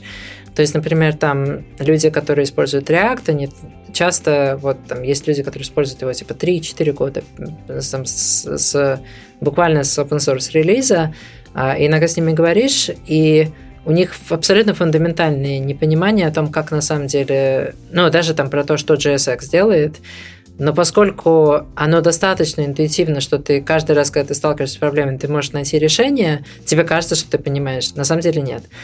А, поэтому я бы, я бы скорее в другую сторону бы как бы это так повернул, что это не то, что вот эти новые фичи, с ними сложно разобраться, типа, и они вот э, превращают в магическую коробку. Но это, это всегда и была магическая коробка. Если бы это не была магическая коробка, так никто бы не использовал, потому что самому легко было бы сделать. Но когда магическая коробка правильной магии работает, то, ну, как бы, а, здесь, мне кажется, есть разные типы магии, да, то есть есть тип магии, которые Э, что-то сложное оборачивает во что-то простое, и оно по большей части непроницаемое. Ну а когда проницается, то тогда есть какие-то конкретные пути решения, и ты как бы это обходишь. А есть тип магии, когда что-то сложное, и ты вот туда окунаешься, и ты в лабиринте, и тебе оттуда не выйти. А, и просто нужно как бы разбираться в сортах магии. Э, и в сортах, и в сорцах. Иногда Э, да. Но идеальная вот это интересно, потому что вот люди часто говорят, типа, ой, там, вот эти новые фичи будут, будет сложно понять, будет сложно понять, как React работает, но, honestly, покажите мне кого-нибудь, кто разбирался в сорцах React там 15 или 14 там ничего было, не было понятно. Ну, я сам пытался разобраться, я сейчас знаю, как он работает, но для типичного разработчика это как бы тоже абсолютно не очевидно. И это окей. Ну, то есть я считаю, что это нормально. А, у меня вообще немного другой вопрос, даже если вернуться чуть-чуть назад. Вот смотри, на, исходя из твоего опыта работы и там над React, и э, над React Native, не знаю, какая там твоя доля участия была, возможно, просто смотрел, какую вообще роль играет платформа в том, как этот UI-фреймворк в итоге устроен и работает? Можешь вот здесь чуточку рассказать?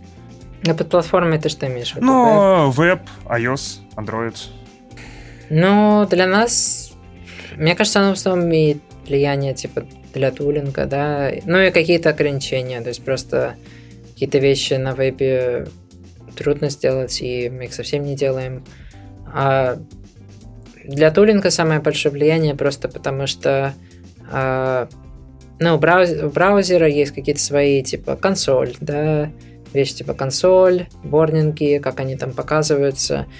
И потом нам обычно хочется более богатый тулинг поверх строить, но поскольку у браузера нету каких-то дефолтных способов это делать, обычно когда ты строишь тулинг, тулинг поверх, он что-то немножко ломает. То есть, например, там в консоли там вместо логов, показывающих, где реально лог произошел, он теперь показывает нашу кастомную там логинговую функцию или что-то такое. И такие вещи э, немножко раздражают. А Есть какие-то плат- ну, вещи, где есть ограничения. Просто платформы в плане э, самих low-level APIs, да, то есть вот, например, React, там, для дома, например, а, там нет, нет способов, э, по-моему, переместить ноду без того, чтобы разрушить э, содержание там для iframe. А, Ну и какие такие супер корнер кейсы, про которые обычно не думаешь, но они, а, ну, а- а- а- они могут как бы ограничивать, что мы можем сделать. Или там с инпутами. Там у нас там бывают проблемы с, со всякими там date инпутами, number инпутами, потому что просто API не дает доступ к тем данным, которые нам нужны, и получаются какие-то решения немножко ну, корявые. Вот, но со временем это обычно исправляется, потому что платформа смотрит, ой, типа, ну, что-то все реактор-разработчики не пользуются этой фичей, потому что она как бы плохо работает. Ну и потом мы как бы общаемся, и там через там, полтора года какой-то стандарт, еще через полтора года это можно использовать. Вот. А я думаю, что самая большая разница на самом деле культурная. То есть это именно про а, вот, типа, есть люди, которые думают, что стили это что-то абсолютно независимое от всего приложения, и типа стиль должен, так пользователь должен иметь возможность менять стили. Причем это часть как бы веб-культуры, да.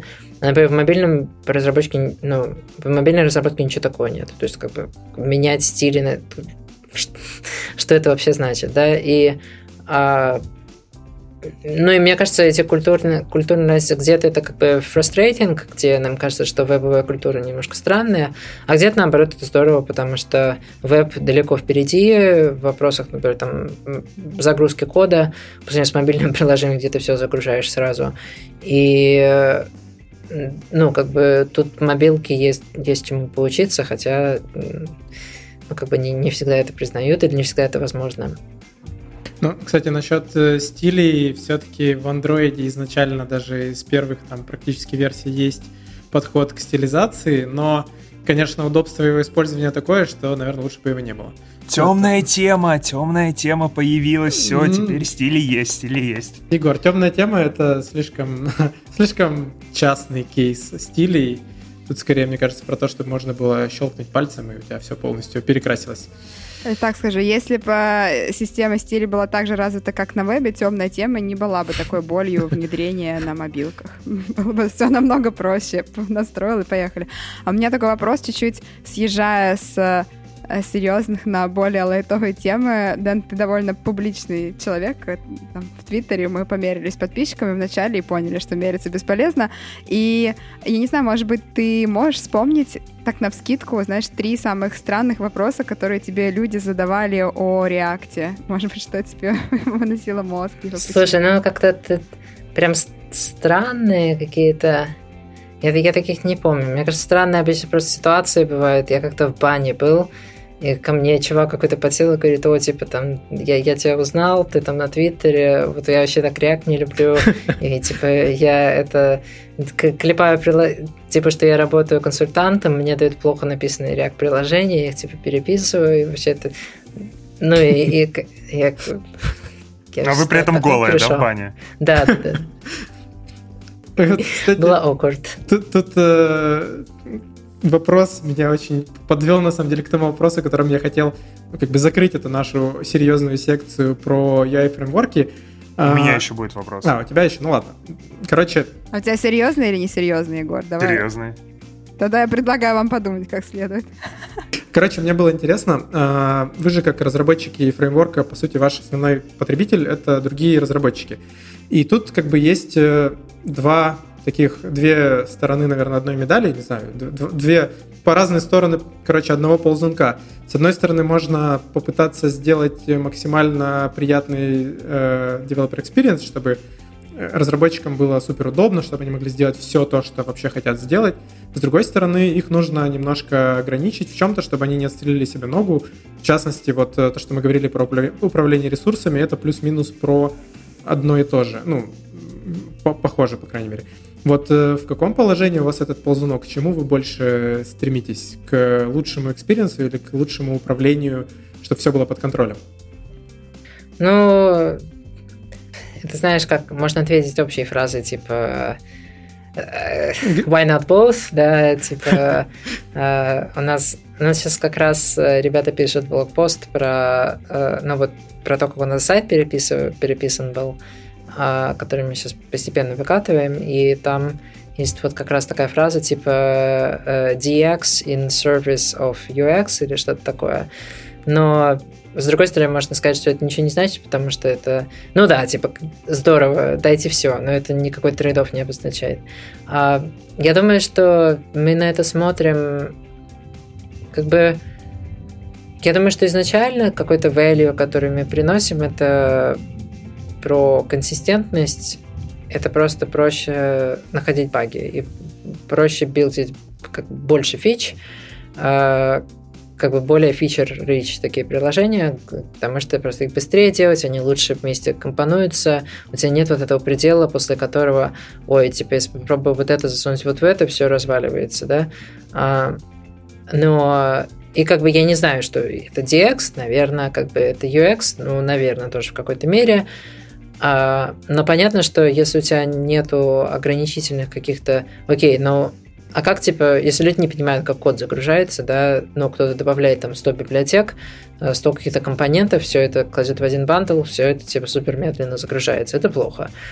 А, окей, React, э, типа, говорит, вот у нас есть server rendering, который, собственно, ну, ни у кого похожего такого, чтобы можно было один и тот же код гонять на клиенте, на сервере, и оно, типа, давал тебе сначала HTML, а потом к нему подсасывалось, такого как бы я нигде не видел. А, но как бы круто. Но опять-таки, если ты если ты напишешь shit ton of code и типа все это делаешь, все равно будет неэффективно. То есть тебя, может быть, э, в том же там HTML должно быть зашиты данные для того, чтобы, ну, и типа люди какой-то свой Redux Store туда пихают, который там сам, типа, какими-нибудь там 100 килобайт, а просто там JSON и так далее. И мне кажется, это такая, знаешь, это как, э, ну, каждый раз ты просто, каждый раз, когда ты открываешь то есть мне не нравится эта вот эта идея этого слайдера, мне кажется, это метафора, которая на самом деле, она так не работает. А, мне кажется, это больше про то, что а, ты открываешь новую дверь, и за этой дверью возможность какие-то новые фичи делать, и э, за этой дверью также возможность, э, ну, а, а как это зафакапиться? И есть какие-то очень конкретные сценарии, как-то факапиться, это все обычно, ну, типа, слишком много этого или того, а, и опять-таки можно типа на это смотреть с точки зрения образования и культуры, да, типа вот мы должны так все научить думать там про эти банды и так далее. Но как бы, ну это плохо скейлится. А, поэтому Соответственно, каждый раз, когда ты, вот, ты знаешь, какие ошибки люди делают и так далее, тогда у тебя есть следующая возможность э, их решить на уровне тулзы. То есть не на уровне типа всем пальцем погрозить и, гневные твиты писать, а на уровне того, что просто если ты следуешь э, идиоматическому механизму, как написано в документации, то у тебя получается хороший результат. Э, и опять-таки тут важно, что ну, есть вот другой способ на это смотреть, да, такой моралистический, где, типа, нужно ходить за девелоперами со, шв- со шваброй и их это гонять. И говорить, что вот, типа, у тебя, у тебя тут плохой результат. Но мы в это не верим. А, мы не верим, что это работает. И поэтому мы на это смотрим именно с позиции, как мы можем сделать так, чтобы люди могли... А, и другое, во что мы не верим, это в то, что нужно делать меньше фич. То есть это другая позиция, которая распространена у некоторых критиков, типа, ну, а нефиг в мобильное приложение такие фичи писать. Ну, как бы, если вы будете так на это смотреть, веб через 5 лет умрет, потому что просто, э, если мы их не можем в мобильный там э, веб запихнуть какую-то фичу, а в iOS можем, то как бы вот iOS у тебя и останется, или Android. А, поэтому мы не верим в то, что должно быть меньше фич. А, во что мы верим, это как сделать так, чтобы ты платил за те фичи, которые ты используешь, как сделать так, чтобы они, а, чтобы юзер за них платил как бы прогрессивно по мере того, как они загружаются, по мере того, как юзер взаимодействует с этими фичами. И опять-таки это то, вот, над чем мы сейчас работаем. А, но проблема в том, что чтобы иметь возможность как-то это заэффектить, нужно увеличить свою область ответственности. То есть, если у нас была UI-библиотека, а теперь мы беспокоимся о том, как загружается код. Значит, теперь загрузка кода – это наш консерн. Значит, это интеграция с бандлерами, это какие-то решения, которые общие, это какие-то рекомендации, как это делать самому, если тебе хочется, с кастомной инфраструктурой. А, но это как раз-таки вот про создание каких-то паттернов, которые по дефолту правильно решают эту проблему. И, например, как решить bundle size? Да? А, один способ это вот загружать бандлы, там как-то э, лучше их чанкить, лучше загружать их э, как бы рано, но при этом не блокируя на них э, какие-то такие вещи. А другой способ это просто сделать проще перебрасывать код между сервером и клиентом без того, чтобы все рефакторить. Например, вот есть компонент, и ты решаешь так, вот он вызывает эту функцию локализации, которые требуют библиотеку локализации, которые там 100 килобайт.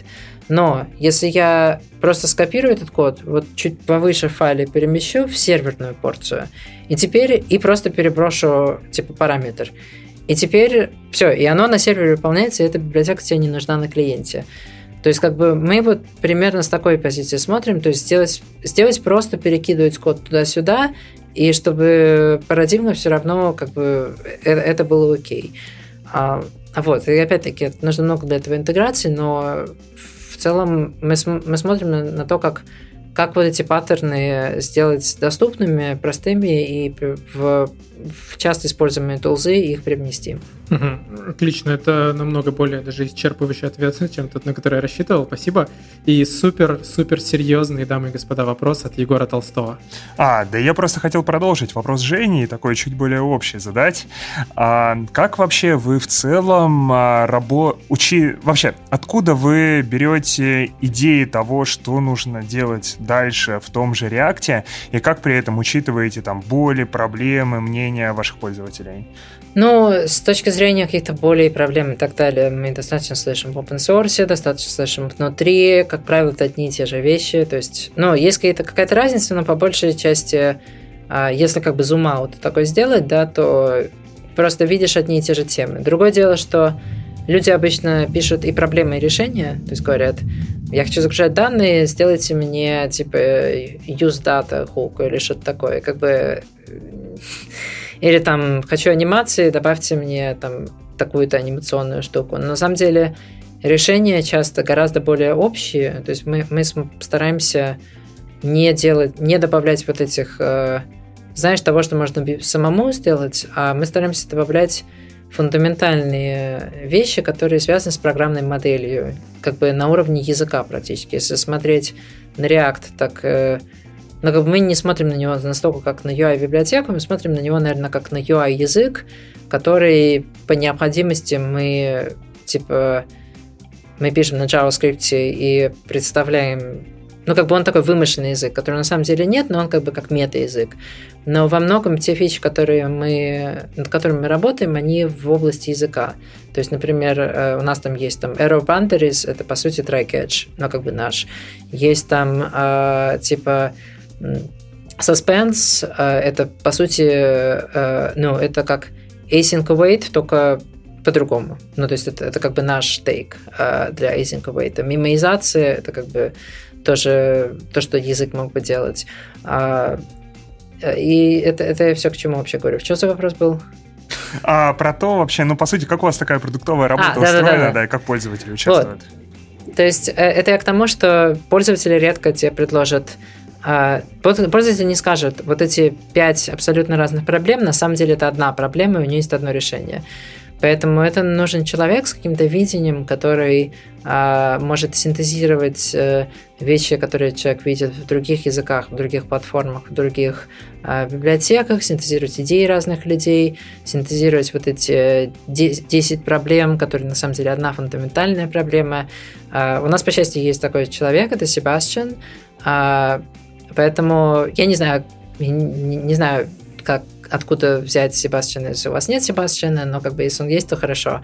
А, он, он очень интересно делает, он а, у него как бы вообще бэкграунд психологии, то есть он не computer science major, но а, у него есть понимание как бы всех уровней стека, то есть он там буквально там от каких-то там штук там про процессоры, регистры туда-сюда, э, там типа наверх э, там машинный код, э, наверх там типа там JavaScript Engine, как там что там работает V8, не V8, там композитор, GPU, ну, и при, при этом какие-то социальные понимания, то есть понимание, какие там разные люди языки используют, э, понимание, какие там есть разные платформы, что где делали, там э, какие-то inspiration типа из какой-то C++ там библиотеки, какие-то графических библиотек. То есть у него очень широкий, как бы, очень широкое поле uh, inspiration, да, а, но другой, другая вещь, которую он очень хорошо делает, это как бы думая от первых принципов. То есть он часто вот люди говорят, типа, о, такая-то проблема, и, типа, предлагают решение, Себастьян такой, подождите, типа, давайте посмотрим, пойдем назад, а почему эта проблема существует? И он идет назад не один, не на три шага, а на 10 шагов. И оказывается, а, на самом деле, вот тут было распутье, мы даже не заметили, на самом деле можно идти по другому пути, и тогда вообще по-другому можно про все эти вещи мыслить. Вот, и мне кажется, что важно, чтобы был такой вот человек с таким, вот откуда берутся идеи, вот Себастьян просто их придумывает. Ну, а как он это делает, я не знаю. Но у него хорошо получается. Принял. Окей, и чтобы уж совсем сейчас сворачивать э, нашу техническую дискуссию, последний вопрос. Ты сказал, что вы сейчас занимаетесь такими штуками, как вот concurrent mode и тому подобное. А вот что сейчас э, лежит в поле такого bleeding edge, то есть вот проблемы, которые еще не решены и к которым делается только-только первый подход. Э, есть что-то такое, чем вы уже занимаетесь сейчас? Ну, я думаю, это вот это как раз вещь, про которую я говорил, про загрузку данных, э, которые как бы... То есть у нас мы используем Relay в Facebook, это что-то типа Apollo, э, только, ну, как бы так сказать, который хорошо очень скейлится. То есть э, у него немножко другой подход, чем Apollo. Наверное, вот если мы все-таки вот этот слайдер используем, да, то тогда, наверное, э, Apollo немножко больше про то, как девелоперу сделать удобно, а Relay немножко больше про то, как сделать, чтобы продукт, в котором сотни компонентов, э, стал там на, на секунду быстрее грузился. Э, вот, поэтому в общем, мы используем Relay, но Relay это для GraphQL данных. У нас все на GraphQL, как бы нам это окей. Но в open source много кто не на GraphQL, много кто никогда не будет на GraphQL. И проблема в том, что в Relay есть много очень хороших идей, которые никто не понимает. Потому что, во-первых, никто не использует Relay, во-вторых, ну, в open source Apollo как бы выигрывает. А во-вторых, потому что не все будут использовать GraphQL в любом случае. Но эти идеи, они совершенно не связаны с GraphQL. То есть это какие-то вещи про а, типа коллокацию data requirements вместе с компонентами в одном файле. Это про а, про статические как бы возможность э, вытащить все dependency для всего дерева, и потом положить их на сервер, чтобы просто был какой-то идентификатор, и ты просто говоришь, дай мне запрос номер 13. Ну, а сервер знает, что это за запрос, дает данные для этого запроса, тебе не нужно этот код э, этих э, query таскать на клиенте. Это про то, как сделать так, чтобы не было вот этих э, водопада загрузок, что ты сначала грузишь одно, ага, вот там ID, теперь я для этого ID загружу комменты, теперь для этого комменты что ну нет, типа, как сделать так, чтобы все это бачилось, но при этом, чтобы если есть возможность, например, начать рендерить, да, и там будут какие-то вещи, которые там типа могут показать спиннер, чтобы мог стримиться этот response, э, который еще не, не все данные, может быть, даже зафетчены на сервере, но сервер уже стримит response первых данных, которые нужны, и чтобы клиент мог как бы сразу начать показывать э, там страницу, но при этом, если что не готово, он ждет там до конца стрима, и потом это появляется. То есть как вот это все организовать так, чтобы при этом девелоперу вообще про это думать не нужно было. А, и ну, вот мы используем Relay, но мы хотим что-то более такое generic. А, и сейчас а, вот идет работа над... Э, пока непонятно. У нас там был коднейм типа Flight, а, для этой штуки, потому что у нас все коднеймы с F начинаются. А, но как бы вроде бы уже есть какое-то имя для этой концепции. Это блоки, React Blocks, Пока что это, опять-таки, это не API, который можно использовать, ничего подобного, это абсолютно bleeding edge, и оно совершенно не готово. А, но это именно про то, что а, вот есть компоненты, которые они, они просто типа, ну, типа, принимают пропсы и возвращают значения, а есть вот эти блоки, которые на самом деле распадаются на серверную и клиентскую часть. И северная часть это типа про запрос, то есть э, что мы хотим, как, как достать данные, а клиентская часть это типа что показать. И блоки можно вставлять в другие блоки. Идея в том, что таким образом ты можешь сделать, что весь data fetching происходит на сервере, у тебя есть один endpoint, с которым клиент общается и говорит, дай мне типа данные для вот этой структуры блоков. И она приходит. Но при этом ты про это как разработчик приложения не думаешь, ты просто думаешь, вот у меня profile page блок, у него типа есть вот данные, вот, э, а вот типа рендер. Есть там типа comment section блок, вот данные, вот рендер. И все дан, весь код для данных на сервер уходит, весь код для рендера на клиент, и сервер еще умеет посылать э, собственно, сам код. То есть, например, если, может быть, comment section не будет показано, то тогда не нужно посылать для нее код. То есть это какая-то интеграция еще с бандлером. Вот, и мы вот сейчас э, над этим, мы используем что-то подобное в Фейсбуке, как бы тоже с этим экспериментируем. И э, мы работаем еще с Next.js а, э, из Google Chrome, как раз-таки, ну, типа такая коллаборация, где мы пытаемся что-то подобное сделать в open source, ну, типа подружить вот такую систему с веб-паком и там с нодой, и с тем, что люди в open source используют.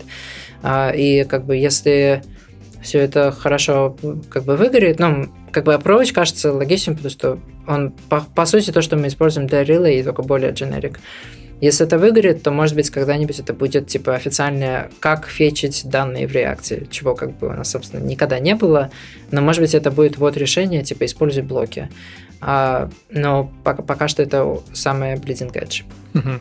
Ну вот через э, лет пять надо будет еще раз записать выпуск и посмотреть, что из этого уже проникло в пишки там, мобильных UI-фреймворков. Да-да-да.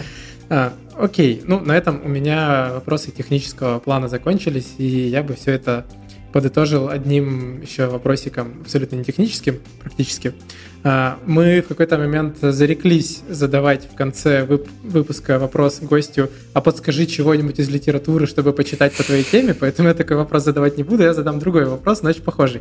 Вот, э, допустим, у разработчиков компиляторов, там все компиляторы абсолютно разные, но все равно есть условный Dragon Book, который для них как такая настольная книга, которую должен прочитать каждый разработчик компиляторов, где описаны все вот основные ключевые вещи, которые плюс-минус не меняются. Есть ли что-то такое для разработчиков э, UI фреймворков или вообще ну, для разработчиков именно UI? Есть ли что-то, где изложены базовые принципы, как, как нужно писать UI или UI-ные платформы, фреймворки, библиотеки? Не, мне кажется, ничего такого нет. Я ничего такого не видел, по крайней мере. А, мне кажется, люди... Свободная ниша. Да. У меня есть один пост на блоге, который не совсем про это, но он может быть... Это как такой overview, типа, что вообще React такое, если ты как бы, как бы от первых принципов. То есть э, э, не то, что типа вот там HTML, вот CSS, а вот React, а в духе типа Что такое React? Это система, которая позволяет тебе разбивать э, код ну, на какие-то функции, которые в конечном итоге цели это э, выражать состояние дерева. Э, это обычно дерево UI, но как бы не обязательно, просто выражать текущее состояние дерева и позволять изменять его, соответственно, с user input. И Потом там как у меня этот пост описывает, что вот у нас есть типа компоненты, есть типа хуки, есть ключи, как, как мы со списками работаем, как мы работаем с типа conditional rendering. А, пост это называется React as a UI runtime на моем блоге Overreacted. Ну, это не совсем то, что ты говоришь, но это как бы это то, что я написал, потому что у меня тоже был такой вопрос, типа, вот если инопланетяне найдут React, как бы как им объяснить, что это такое? Вот это моя попытка. А, Окей, ссылочку приложим к выпуску обязательно. А, ну что ж, на этом, мне кажется, можно подводить черту. И сейчас я вкратце напомню, о чем мы вообще сегодня разговаривали. Разговаривали мы сегодня про UI, такой хороший, прекрасный, абсолютно разный. Мы поговорили про подходы к описанию интерфейсов, что же все-таки такой декларативный подход и чем он отличается от недекларативного немножко поностальгировали о том, как это писалось раньше. Там кто-то у нас на Delphi писал, кто-то на Basic, кто-то еще на чем-то, там на WinAPI, э, будь он не ладен. Впрочем, неважно. Естественно, обсудили тоже животрепещущий вопрос, э, UI все-таки в верстке или UI в коде, что лучше и почему. Э, обойдусь без спойлеров, это не такой простой вопрос, но в коде все-таки лучше. Поговорили про архитектурные паттерны, все что, все, что мы любим, MVP, MVC, MVVM, и почему на самом деле про них говорить ужасно скучно, и надо говорить про другие вещи. А, и перешли про то, что из себя вообще представляет UI-фреймворк, э, что, какие задачи он решает, э, какие задачи очевидные, какие задачи не столь очевидные. А, там была куча всего интересного, даже не буду пересказывать. И немножко в конце обсудили про то, какие а, задачи сейчас э, стоят, в частности, например, перед командой React, как вот какой-то bleeding edge, что вообще нужно такого сделать в будущем, чего еще, кажется, вообще нет, какие задачи, у которых еще нет решения. Вот. А, да, Егор? Жень, можно задать тебе вопрос? А, да, конечно. А, что тебе нравится больше, чем иметь возможность поговорить про React с Дэном Абрамовым, не пытаясь найти его в бане среди толпы голых мужиков, а позвав его в самый лучший российский IT-подкаст?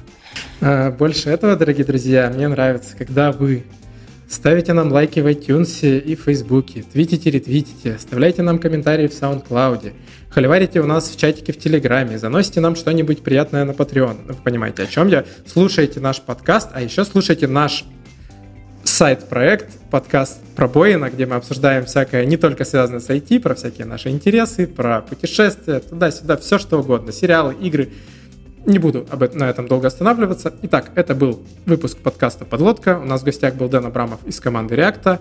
Дэн, спасибо тебе большое за то, что пришел к нам в этот выпуск и поговорил с нами, рассказал о своем опыте, поотвечал на наши глупые, а иногда не глупые вопросы. Спасибо тебе.